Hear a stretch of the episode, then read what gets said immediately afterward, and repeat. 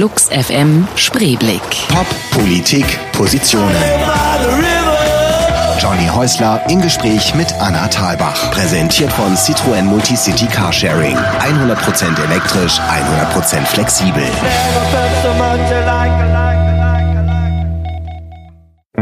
Sie kommt aus einer echten Theaterfamilie. Anna Thalbach, Tochter von Katharina Thalbach und Wladimir Weigel. Im Berliner Schillertheater feiert Anna Thalbach an der Seite ihrer Mutter ihren ersten Bühnenerfolg in Brechts Mutter Courage. Mittlerweile hat sie in zahlreichen Film- und Fernsehproduktionen mitgespielt. 2001 bekam sie für ihre Rolle im Tatort Kindstod den Deutschen Filmpreis als beste Schauspielerin in einer Nebenrolle. Anna Thalbach lebt in Berlin und hat eine Tochter und die tut es ihr gleich und tritt in die Fußstapfen ihrer Eltern, Großeltern und Urgroßeltern. Herzlich willkommen bei Flux FM Spreeblick, wie jede Woche mit einem Gast. Und diesmal freue ich mich ganz, ganz, ganz besonders, dass ich Anna Thalbach hier begrüßen darf. Mein Name ist Johnny Häusler und ich freue mich, dass ihr zuhört. Herzlich willkommen, Anna Thalbach. Ja, danke für die Einladung. Sehr, sehr gerne. Du kannst da, glaube ich, noch dichter ran. Ich mach mal hier. Ich komme noch ein näher. bisschen. Ich fange schon wieder an zu Berlinern. Oh, ist doch schön. Kannst du richtig? Ja, ne? Ich, ja, ja, doch. Klar. Hast, kennst du das auch, dass wenn du dann mit Leuten redest, die Berlinern, dass man dann sofort wieder anfängt? Auf jeden Fall. Total breit. Es ist ja auch schön zu Berlin. Ich Es ist eine schöne es. Sache. Ja, richtig. Ich hab da auch kein Problem mit. Müssen wir ja auch fliegen, dass das hier nicht ausstirbt bei den ganzen Zuhöreristen. Die Zuhörer erzählen mir nichts. Das ist so ein altes Problem, oder? Richtig. Aber gehörst du zu den Leuten, die sich darüber wirklich beschweren? Nee, ne? Ähm, es, also ich muss zugeben, dass es mich auch teilweise nervt, ähm, aber ähm, es ist müßig, sich darüber zu beschweren. Aber die Stadt lebt doch auch davon. Ja, aber wenn du natürlich ähm, siehst, was mit den Wohnungen passiert Okay. und du dann irgendwelchen Leuten begegnest, äh, wie äh, im letzten Jahr mir ein Schweizer verkündete, ich habe mir jetzt eine Wohnung gekauft in Berlin, ich komme einmal im Monat Party machen. Dann denke ich mir, warum kann der seinen Rausch nicht im Hotel ausschlafen Hm. und die Wohnung kann beziehbar und vor allem bezahlbar bleiben.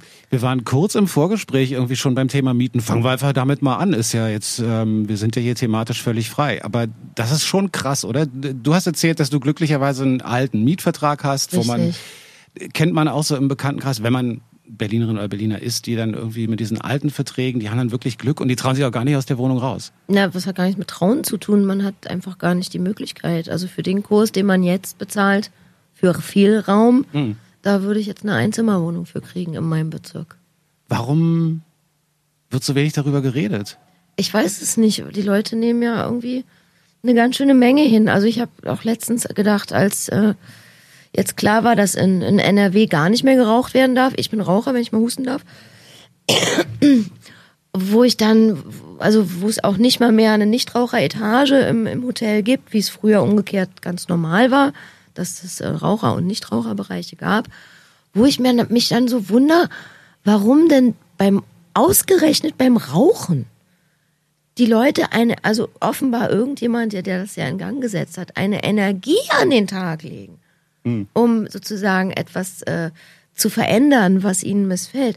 Da würde ich mir das in anderen Bereichen, würde ich das für noch viel, viel wichtiger und, und elementarer halten und wundere mich, dass, in, in, dass bei so einer Lappalie wie beim Rauchen, also äh, äh, die Gefahren jetzt in allen, äh, ohne zu, zu missachten, aber dass man da, dass man sich gegen ganz andere Sachen eigentlich wehren müsste, als gegen sowas Banales. Man kommt dann irgendwann auf so Verschwörungstheorien, oder? Dass man denkt, das ist absichtlich dahin geleitet oder die Energie der Leute, sich gegen Also Sachen ja, zu wehren. wenn man es nicht aufklären kann, dann ist es ja doch immer irgendwie im Dunst verborgen. Ich weiß es nicht. Ich glaube, dass ähm, sicherlich viel geredet wird, um gewisse andere Dinge nicht transparent äh, werden zu lassen. Das war, glaube ich, ist einfach, einfach Teil des Konzeptes Politik.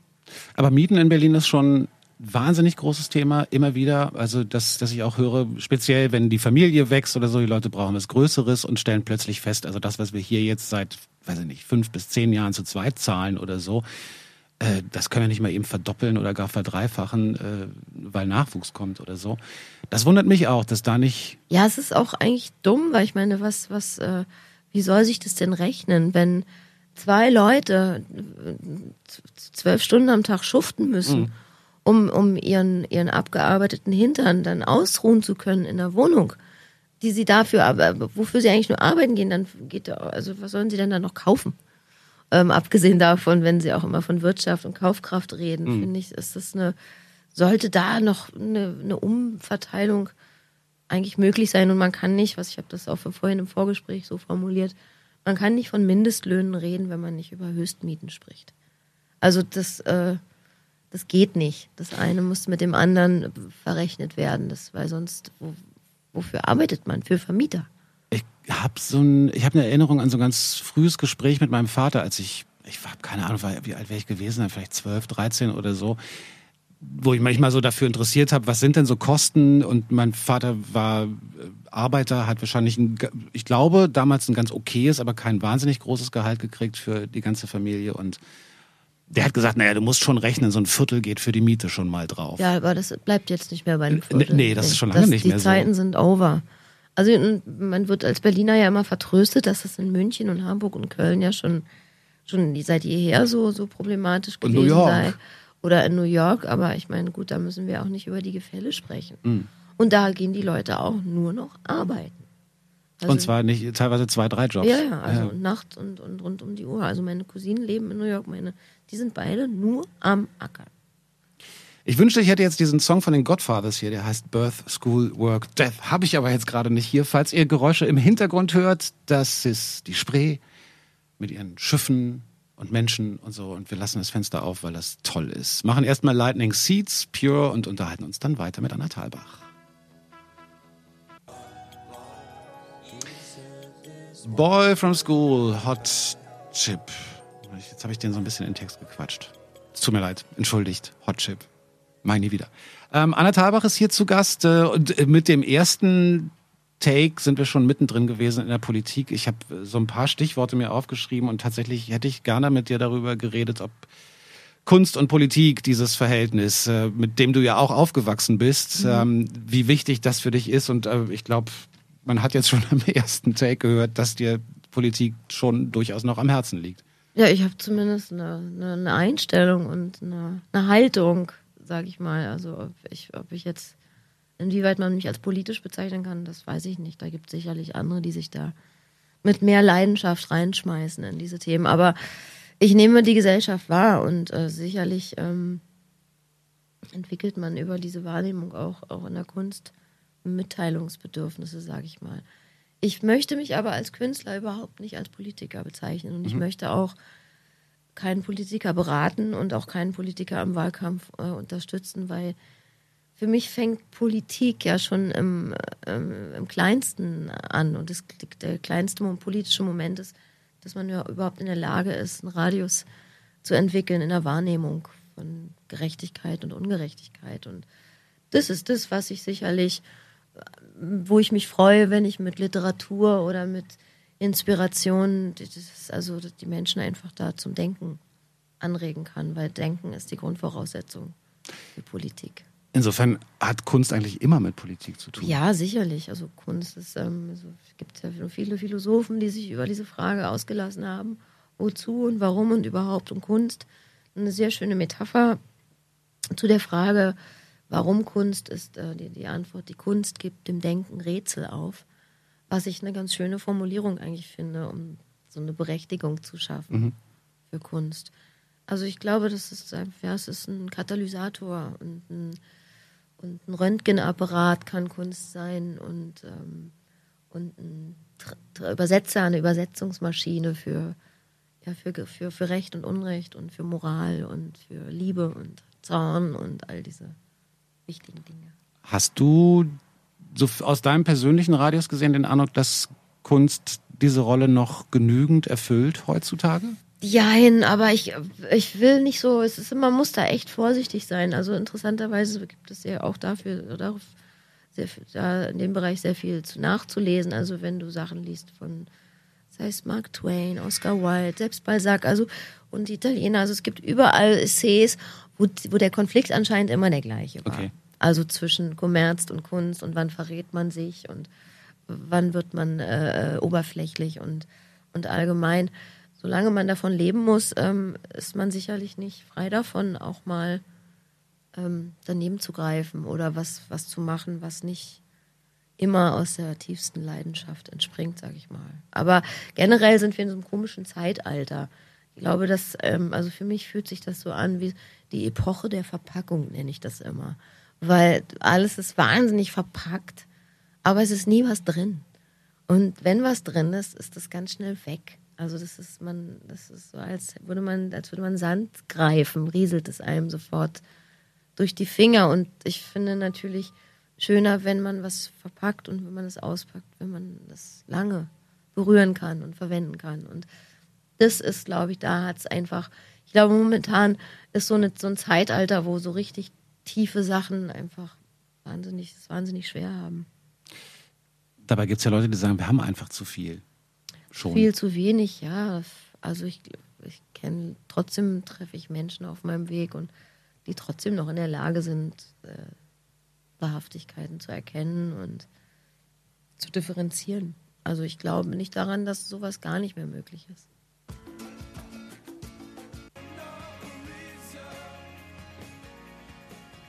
Bei manchen Bands weiß ich immer nicht, wie ich die aussprechen muss. Arkels oder Arkels. Naja, der Track heißt Coffee. Du, bist du Kaffee- oder Tee-Mensch? Ich mag beides. Echt? Ja. Absolut beides. Morgens eher Ko äh, Kaffee? Morgens eher Kaffee? Echt Morgens geil. trinke ich am liebsten äh, zuckerhaltige Getränke, kalte.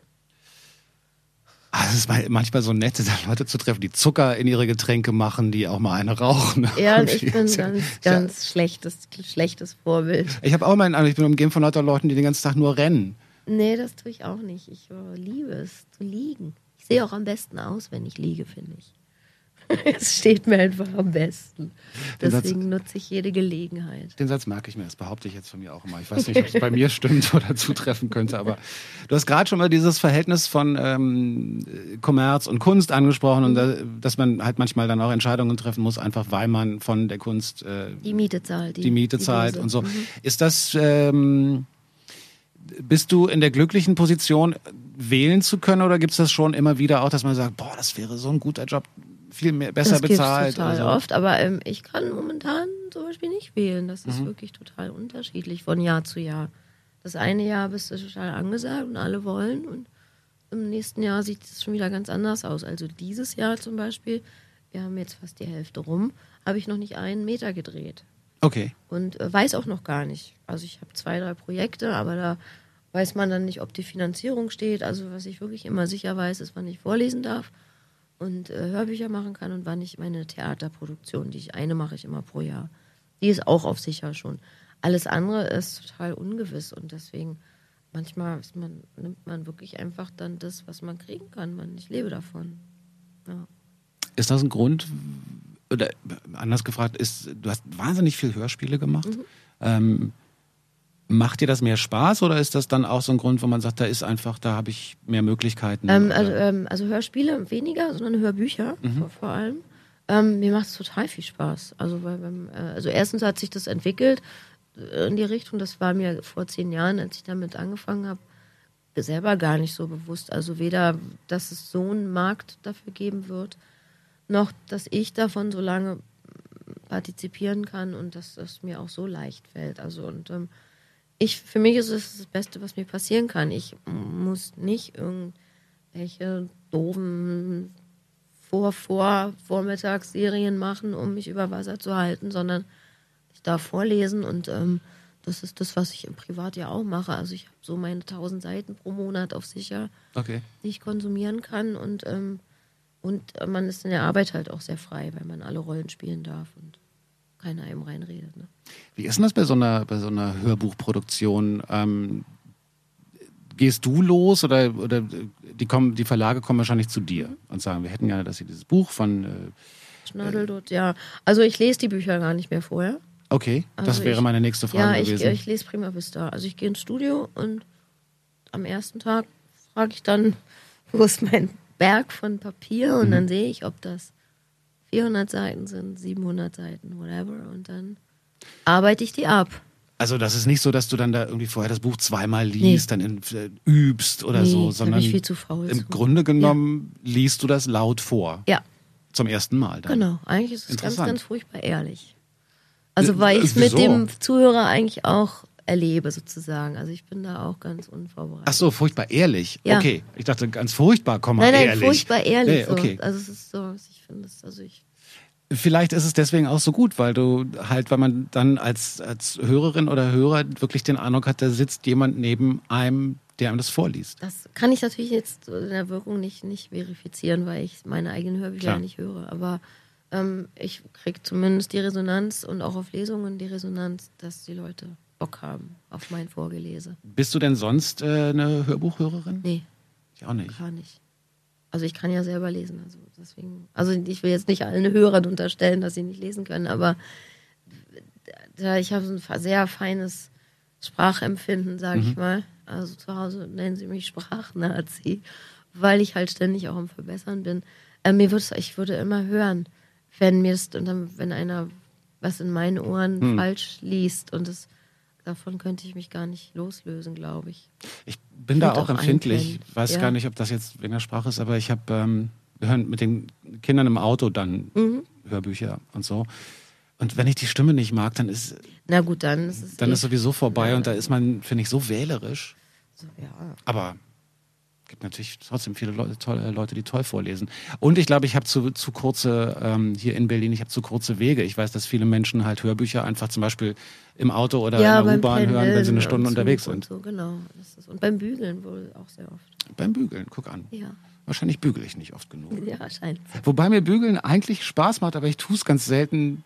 Vielleicht musst du dir mehr Sachen kaufen, die du bügeln. Nee, ich hab, äh, wir haben schon immer viele Hemden rumhängen. Oder einfach nur die Bettwäsche mal bügeln. Das ist schon auch ein schönes Gefühl, so in so frisch Ist auch leichter als Hemden.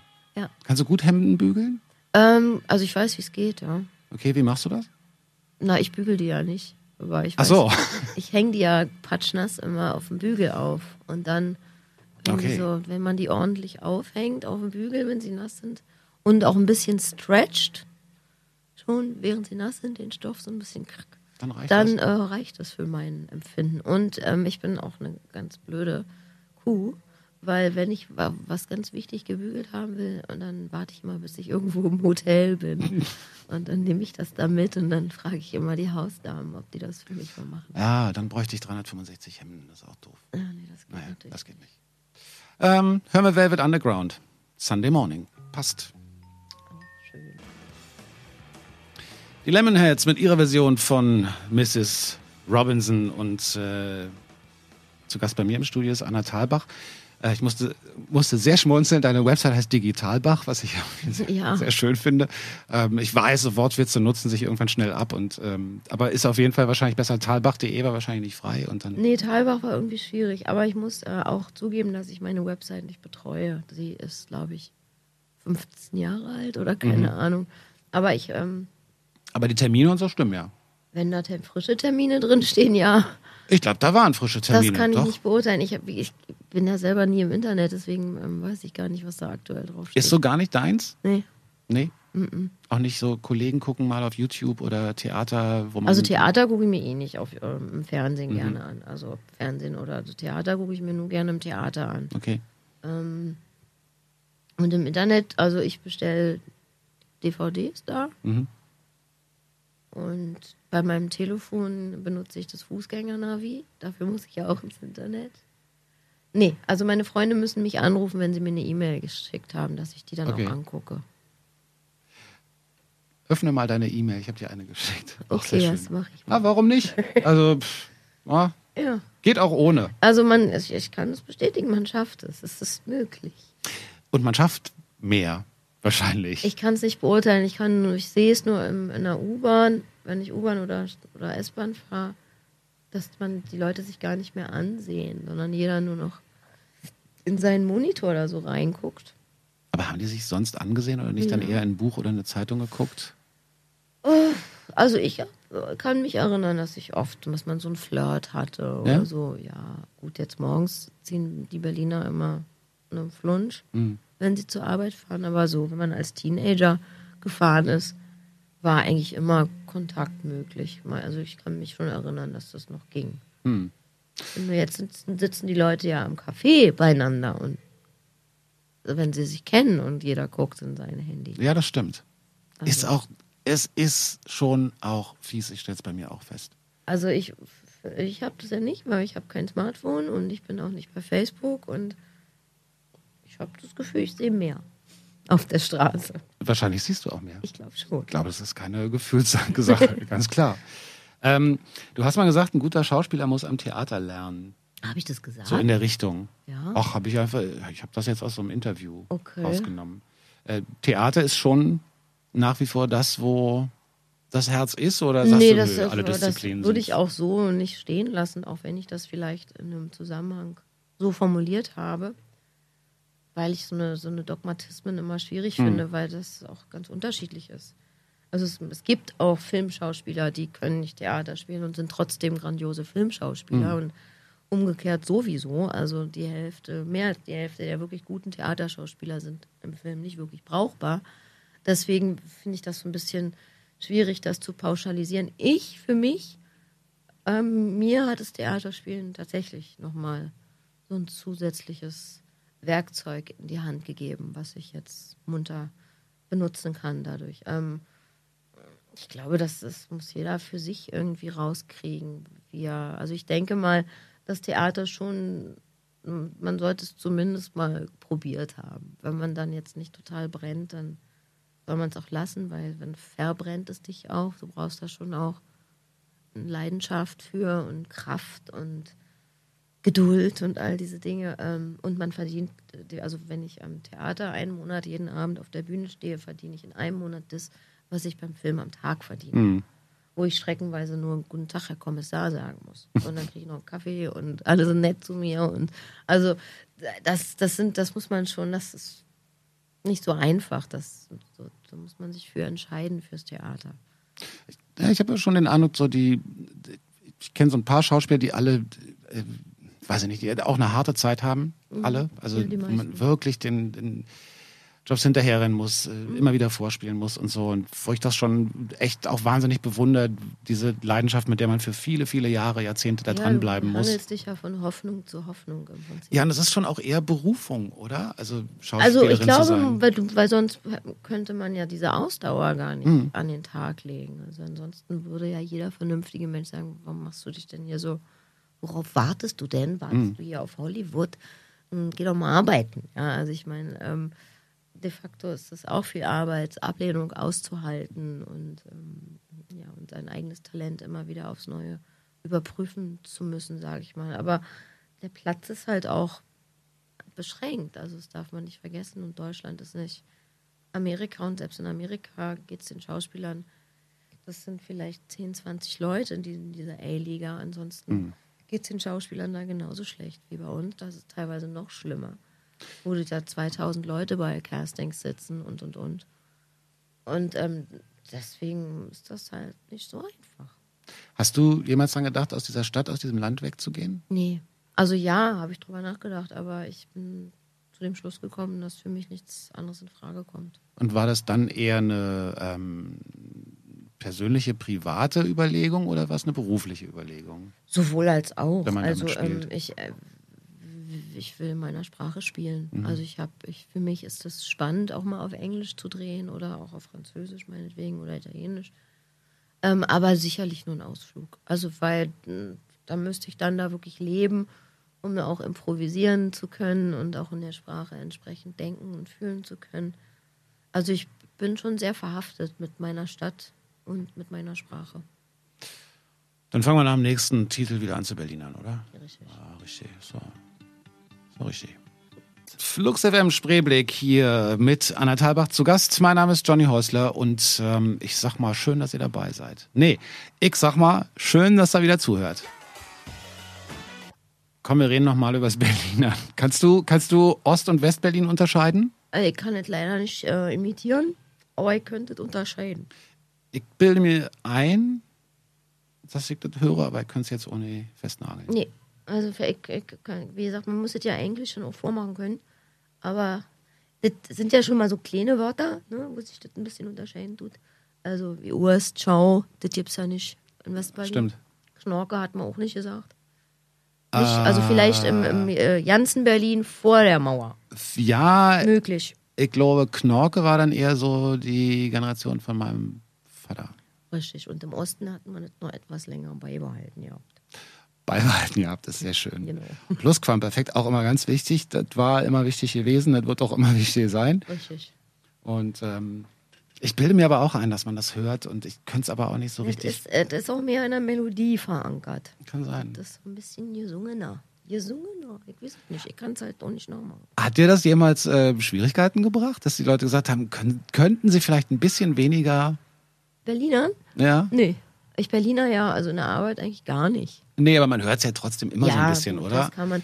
Aber ähm, nee, ich habe mal ein Casting gehabt für Pro7 für so eine Comedy-Geschichte, wo ich irgendwie von irgendwie Frau von irgendjemand sein sollte.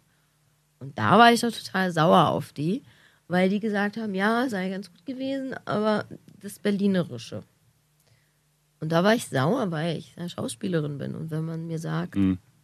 mach das mal so, weißt du, kannst du das auf Rheinisch machen oder ich weiß es nicht. Oder machst du es auf Schweizerdeutsch oder etwas anderes.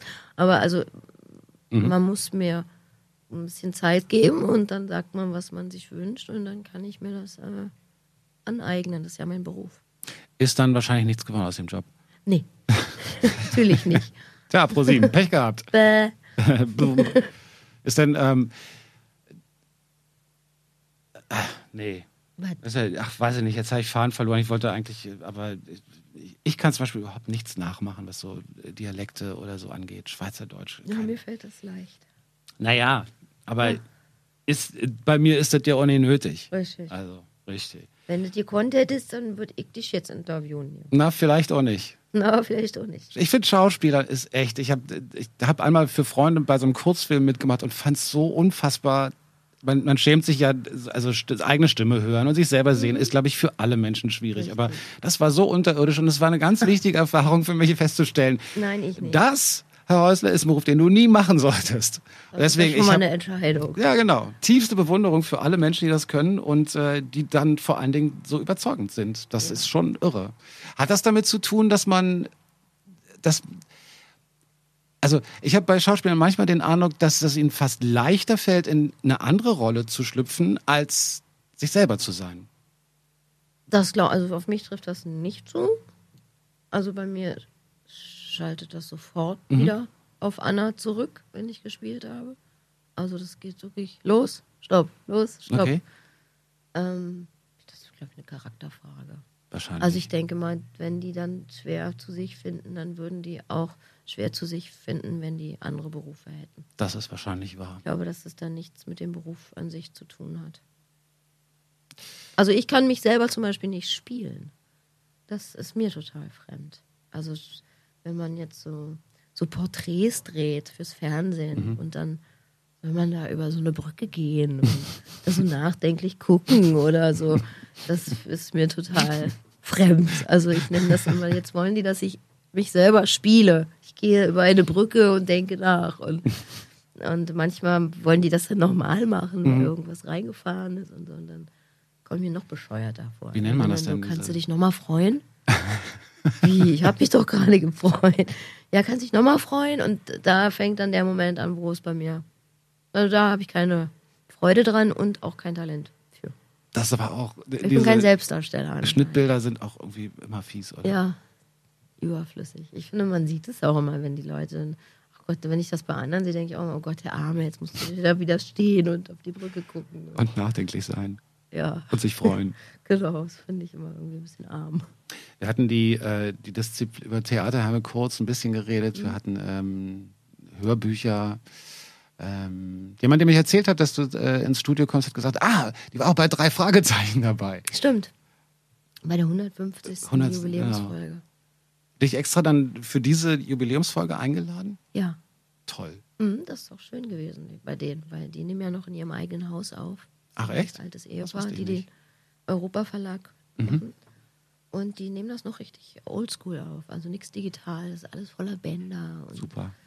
und die machen eben noch die Geräusche, die kommen dann nicht vom Soundtaxi oder weiß ich, wie die Dinge heißen. Ähm, war schön, doch, hat echt Spaß gemacht. Ich muss jetzt zugeben, dass drei Fragezeichen für mich nie ein Thema waren. Für mich auch nicht, aber ich kannte also eine Menge. Also es gibt ja sogar noch Erwachsene, Ja, die das immer noch hören. ist echt so ein Kult. Mhm. Die kriegen die Waldbühne voll, die Jungs. Das muss man erstmal schaffen. Das muss man erstmal schaffen. Ja. Mit, Nur äh, mit Reden. Jugendserie, Ja. ja. Irre. Aber ähm, worüber ich gerne noch reden würde, ist Film und TV. Ich habe den Eindruck, dass sich da eigentlich einiges tut international. Also inzwischen sind äh, bestimmte Fernsehproduktionen fast teurer und größer und aufwendiger als Filmproduktionen, wenn sie in den USA gemacht werden. Ist hier wahrscheinlich noch ein bisschen anders. Und ähm, irgendjemand, ich ver vergessen, wer es war, aber irgendjemand hat im Interview neulich gesagt, dass äh, TV-Serien das neue Film sind. Also weil man einfach mehr Zeit hat zu erzählen, unter Umständen mehrere Staffeln. Hat sich hier jetzt bis auf Lindenstraße, glaube ich, auch noch nicht so richtig durchgesetzt. Diese Ja, jahrzehntelangen weiß. Staffeln. Ja. Siehst du das ähnlich oder ist das für Weiß dich? ich nicht. Also ich, wenn es gut gemacht ist, ähm, finde ich, das hat das absolut seine Berechtigung und natürlich sind Fortsetzungsgeschichten so alt wie die Geschichten selbst und ähm, klar hat man dann mehr Raum. Aber es ist auch schön, eine Geschichte in anderthalb Stunden zu erzählen oder in drei. Also und ich finde jetzt ganz ehrlich, dass die Serien, die wir jetzt gerade so alle rübergeschickt kriegen, okay, jetzt Madman ist vielleicht noch lustig oder das mit diesem mit diesem Chemieprofessor da. Ähm, Äh, ähm, Breaking Bad? ja, genau, Breaking Bad. Und so, ja, okay, aber irgendwie, also ich habe noch keine Serie gefunden, die jetzt so auf endlos gebaut ist, die dann auch das schafft, es über vier, fünf Staffeln zu halten. Also dann finde ich wieder sowas spannend wie früher Twin Peaks, Mhm. dass du eine wirklich geile Geschichte hast und weißt, eine Serie ist, kannst du dir pro Folge für jede einzelne Figur Zeit nehmen. Das finde ich geil, das spricht mich an. Aber alles andere finde ich persönlich ein bisschen langweilig. Ich wollte gerade sagen, dass die Engländer das ein bisschen anders machen, stimmt aber auch nicht, weil die haben mit Doctor Who ja eine, auch eine, eine Endlosserie quasi, die aber immer wieder neu gemacht wird. Aber bei den neuen Sherlock-Serien war das zum Beispiel so, dass die dann immer nur drei pro Staffel gedreht haben. Ja, also weil, also ich glaube, man, man, man kann Ist auch nicht nett. immer einen Geniestreich werfen mit jedem. Das muss man einfach. Nee, und nochmal schwieriger wird's ja, wenn die dann Erfolg, du weißt ja nicht, du hast vielleicht zwei Staffeln geplant, dann Ja, wird's ja. erfolgreich, dann musst du dir noch drei, vier aus den Fingern saugen. Eigentlich sollte man das vorher schon immer wissen, so und dann halt Stück für Stück, was man eigentlich schon im Petto hat. Aber also ich, äh, ich konsumiere, wenn es gut läuft, auch gern Serien. Hab, wie gesagt, jetzt noch keine ge- gefunden, wo die ich, die mir das Kino ersetzt. Also ganz, Mhm. das, aber das ist natürlich auch eine. Also ich glaube, dass ähm, Fernsehen eher ausstirbt. Also dieses wirklich laufende Programm, wie man es nennt. Also dass eben wirklich die Leute on demand gucken und sich ihr Fernsehprogramm selbst zusammenstellen. Was ein bisschen schade ist, weil dadurch das kollektive Erleben natürlich ähm, wegfällt. Also, und dann, das hast du dann, da musst du eben wieder ins Kino gehen, um das mit anderen Leuten zu teilen, das Gesehene. Ja, Oder oder du musst im Internet gleichzeitig rumchatten. Ich weiß es nicht, aber das ersetzt es, glaube ich, nicht. Ich finde, Na. das ist schon dieses Zusammengucken und Zusammenkonsumieren. Das funktioniert dann bei ähm, Sportevents. Da Ja, funktioniert's das, noch, äh, weil Gladiatorenlauf Genau. immer, ne? das, Naja, ich glaube, wenn das Tor gefallen ist, ist es einfach gefallen. Und Ja. wenn du das fünf Minuten später erlebst, ist es zu spät. dann hast du nicht mehr den gleichen Moment. Nee. Ich glaube, Kollektiverlebnisse werden wir schon noch haben. Na, muss ja. Ja, muss ja. Das ist ja richtig. äh, yeah, yeah, yeah ist Gold Lion. Beck Hansen, besser bekannt unter dem Namen Beck, mit Where It's At. Anna Tabach ist zu Gast im Studio und äh, wir plaudern über dies und das. Mit Politik sind wir eingestiegen. Mal gucken, ob wir dann am Ende vielleicht noch so einen politischen Schwenk hinkriegen. Aber bleiben erstmal noch. Ähm, du bist umgeben von ich weiß, es ist so ein doofer Ausdruck, aber umgeben von starken Frauen aufgewachsen. Ja, Bist selber eine. Ist das was, was dir schon richtig, was dich bewusst geprägt hat oder hast du irgendwann festgestellt, hm, also ich habe nicht so viel drüber nachgedacht, Mhm. ehrlich gesagt. Also es war, wie es war und es ist, wie es ist. Also wir Talbachs kriegen eigentlich nur Mädchen. Es gibt einen Jungen auch, also einen männlichen Talbach. Also ich finde, die Talbach-Mädchen sehen schon besser aus als die Talbach-Jungs. Also darwinistisch ist das so in Ordnung. Deswegen, ähm, und ich finde ich finde es generell grundsätzlich schön, stark zu sein. Ich empfinde das als angenehm, als Geschenk. Und ähm, bin sicherlich deshalb stark, weil ich starke Vorbilder hatte. Ich glaube, das ist der Dominoeffekt. Und selber eins bist auch, wahrscheinlich. Ja, also, wie, also meine Tochter ist auch wieder sehr stark und ich hatte auch das Gefühl, dass sie das alleine ist. Also ich hatte sie die erste Nacht, als sie eine Nacht alt war, habe ich sie schon voller Bewunderung angesehen und gewusst, dass das ein sehr starkes Wesen, ein starken, starker Charakter einfach ist. Ja, ist angeboren. Und dann wird noch so ein bisschen drin rumgeflext und geformt. Siehst du dich in dem Zusammenhang als Feministin? Also ich finde, dass, ähm, dass das gar nichts, auch wieder nichts mit dem Geschlecht zu tun haben sollte. Nö, muss es auch nicht. Ähm, ich finde, ich bin aber eine Frau, die dafür plädiert, dass Frauen besser fahren im Leben, wenn sie sich äh, unabhängig machen. Also ich glaube, dann können sie auch wieder netter zu den Männern sein, wenn sie nicht müssen, weißt du? Ähm, dafür bin ich. Aber ich bin nicht eine, die äh, nicht für einen Mann strickt und ich weiß es nicht. Ich bin aber auch eine, die sich freut, wenn der Mann den Abwasch macht, weil ich ihn selber nicht gerne mache. Aber ähm, dadurch, dass ich total frei davon bin, also ich finanziere mich selber, ich finanziere mein Kind selber, ich habe mir alles selber ausgesucht, was mir in meinem Leben passiert ist, ähm, kann auch nur mich selber dafür verantwortlich machen und das empfinde ich als äh, Vorteil. Und wenn das feministisch ist, dann bin ich feministisch, ansonsten nicht. Also ich finde auch toll, wenn die Männer die Sachen tragen und die Tür aufmachen und also ich finde nicht alles schlecht. Das ist ja vielleicht auch einfach dann nur mal eine Frage der Freundlichkeit. Ja, absolut. des Respekts. Also meine ich, das ist, eigentlich ist es gar nicht so geschlechtergebunden.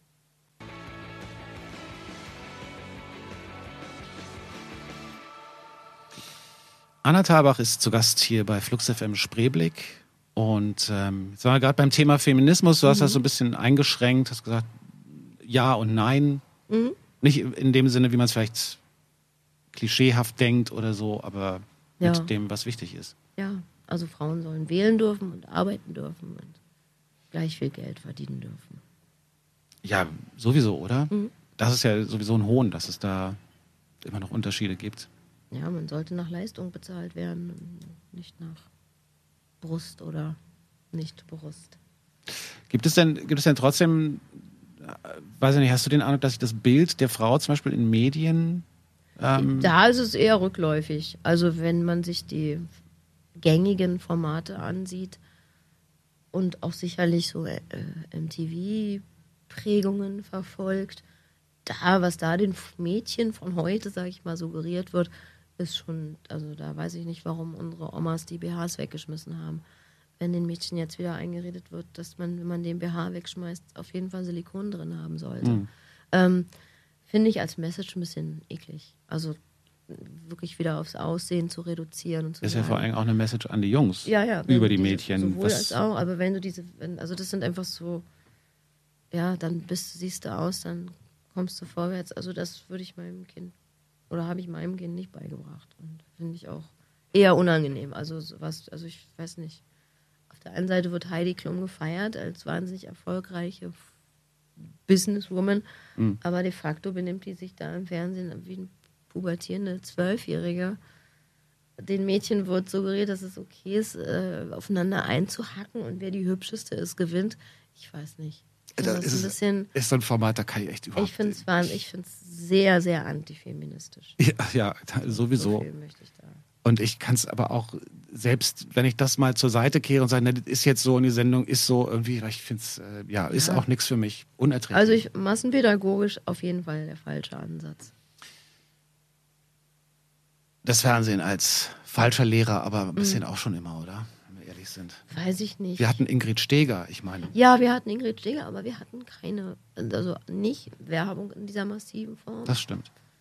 wir hatten also so ja wir hatten diese tollen Rateshows also zum Beispiel wenn ich an EWG denke oder so Mhm. ja heute würde uns das wahnsinnig spießig und altbacken vorkommen was es vielleicht auch war Mhm. aber trotzdem war das auch so nationenübergreifend Grand Prix zum Beispiel heute ist es Eurovision Song- Contest ähm, früher war es ganz normal dass jeder in seiner Sprache singt jetzt singen die 90 Prozent Englisch da waren glaube ich fünf Leute bei von weiß ich was wie vielen die in ihrer eigenen Sprache gesungen haben. Ansonsten ist es alles ja ein Einheitsbrei, so weiß nicht, wie, wie sind wir darauf gekommen? Ähm, Ähm, Fernsehen, ja. ich habe, glaube ich, Ähm, den. ja, aber es gab noch so, ähm, also das, kind, das Kinderfernsehen war, glaube ich, wirklich feiner. Also Kinder wurden noch nicht so direkt als, Kauf, als als, Konsumenten, Kaufkraft und ja. Konsumentenzielgruppe angegriffen. Das stimmt. Sprich Formate, die eigentlich nur gemacht wurden, um Produkte damit zu verkaufen. Das fand in meiner Kinderfilmwelt nicht statt. Das stimmt. Also da habe ich meine Sendung mit der Maus gehabt und meine Sesamstraße und äh, 1, 2, 3, ähm, was zwar alles noch gibt, aber das ist ja auch alles nicht mehr. Das ist auch eigentlich auf Kaufkraft. Also man. Ach, Sendung mit der Maus so ist schon Also noch, Sendung mit der Maus cool. schon, aber die anderen Formate. Also, ja, und also irgendwie fand ich es doch ein bisschen weniger werbelastig. Dann gab es ganz viel Schwarz-Weiß-Filme. Es gab den Cineclub im dritten und Mhm. Monster, Mythen, Mutationen. Da kamen dann die alten Gruselfilme. Stimmt. War irgendwie, nee, und bei der ARD war immer am Samstagabend zwei Spielfilme, zwei tolle hintereinander. Dazwischen musste man noch das Wort zum Sonntag aussitzen. Das kommt jetzt, glaube ich, vor acht inzwischen. Früher war das immer zwischen den beiden tollen Spielfilmen. Ich habe hab gelesen, dass ja jetzt die Ziehung der Lottozahlen nicht mehr live übertragen wird oder irgendwie jetzt nicht, zumindest da nicht mehr an diesem Sendeplatz stattfindet. Vielleicht wird man ja auch das Wort zum Sonntag irgendwann los. Also, Ja, ja. es können, können noch totale Revolutionen Es stattfinden. ist Ich, noch einiges möglich. ich glaube, wir sind drauf gekommen, weil ich den waghalsigen Vergleich zwischen Heidi Klum und Ingrid Steger. Ja, also ich von mir ließ lieber Klimbim als Klum. Oh, nicht schlecht. Klumbim und Klimbim. Yay! Ach, da muss man jetzt stolz drauf sein. Den lassen wir einfach so. The Roots.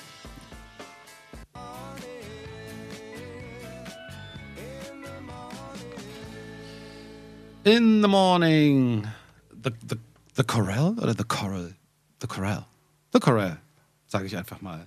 Ähm, diese Sendung neigt sich dem Ende zu. Ich wage noch mal ein Zitat, diesmal von deiner Mutter aus einem Interview, was ihr aber angeblich beide zusammengegeben habt, was aber auch schon ein paar Jahre her ist, die gesagt hat, ähm, ich glaube, dass sich eine gewisse Einsamkeit durch die, alle Weiber unserer Familie zieht. Kann das hinhauen, dass sie Ja. das gesagt hat? Das, das kann sie auf jeden Fall gesagt haben und das ist, glaube ich, auch so. Bist du gerne für dich?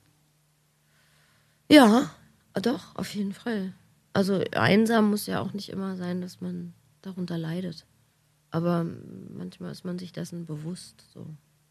Es ist halt nicht immer einfach so Soulmates zu finden. Mhm. Ich glaube, das ist das, was es beschreibt. Sogar wahnsinnig schwierig, oder? Ja, also tendenziell schwierig. Ich glaube aber, dass einfach wirklich gute, wirklich ganz toll kluge und besondere Menschen einfach generell schwer zu finden sind. Und ähm, wenn man da einen gewissen Anspruch sich äh, angelebt hat, ist es halt, ähm, ist es halt so.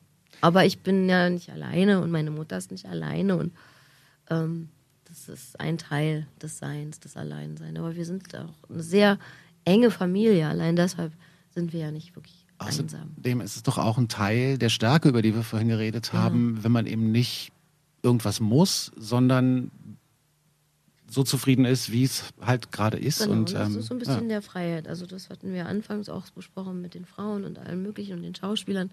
Wenn man autonom ist, dann ist man eben äh, autonom. Dann ist man auch manchmal alleine.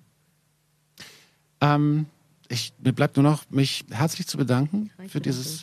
Sehr angenehme Gespräch. Dito. Gibt es was, ähm, du hast erzählt, Theater steht auf jeden Fall noch an Erst im dieses Winter Jahr? den Biberpelz geben wir da Okay. als Familienproduktion wieder. Also mein Onkel wird inszenieren und die Talbachs und Bissons werden mitwirken.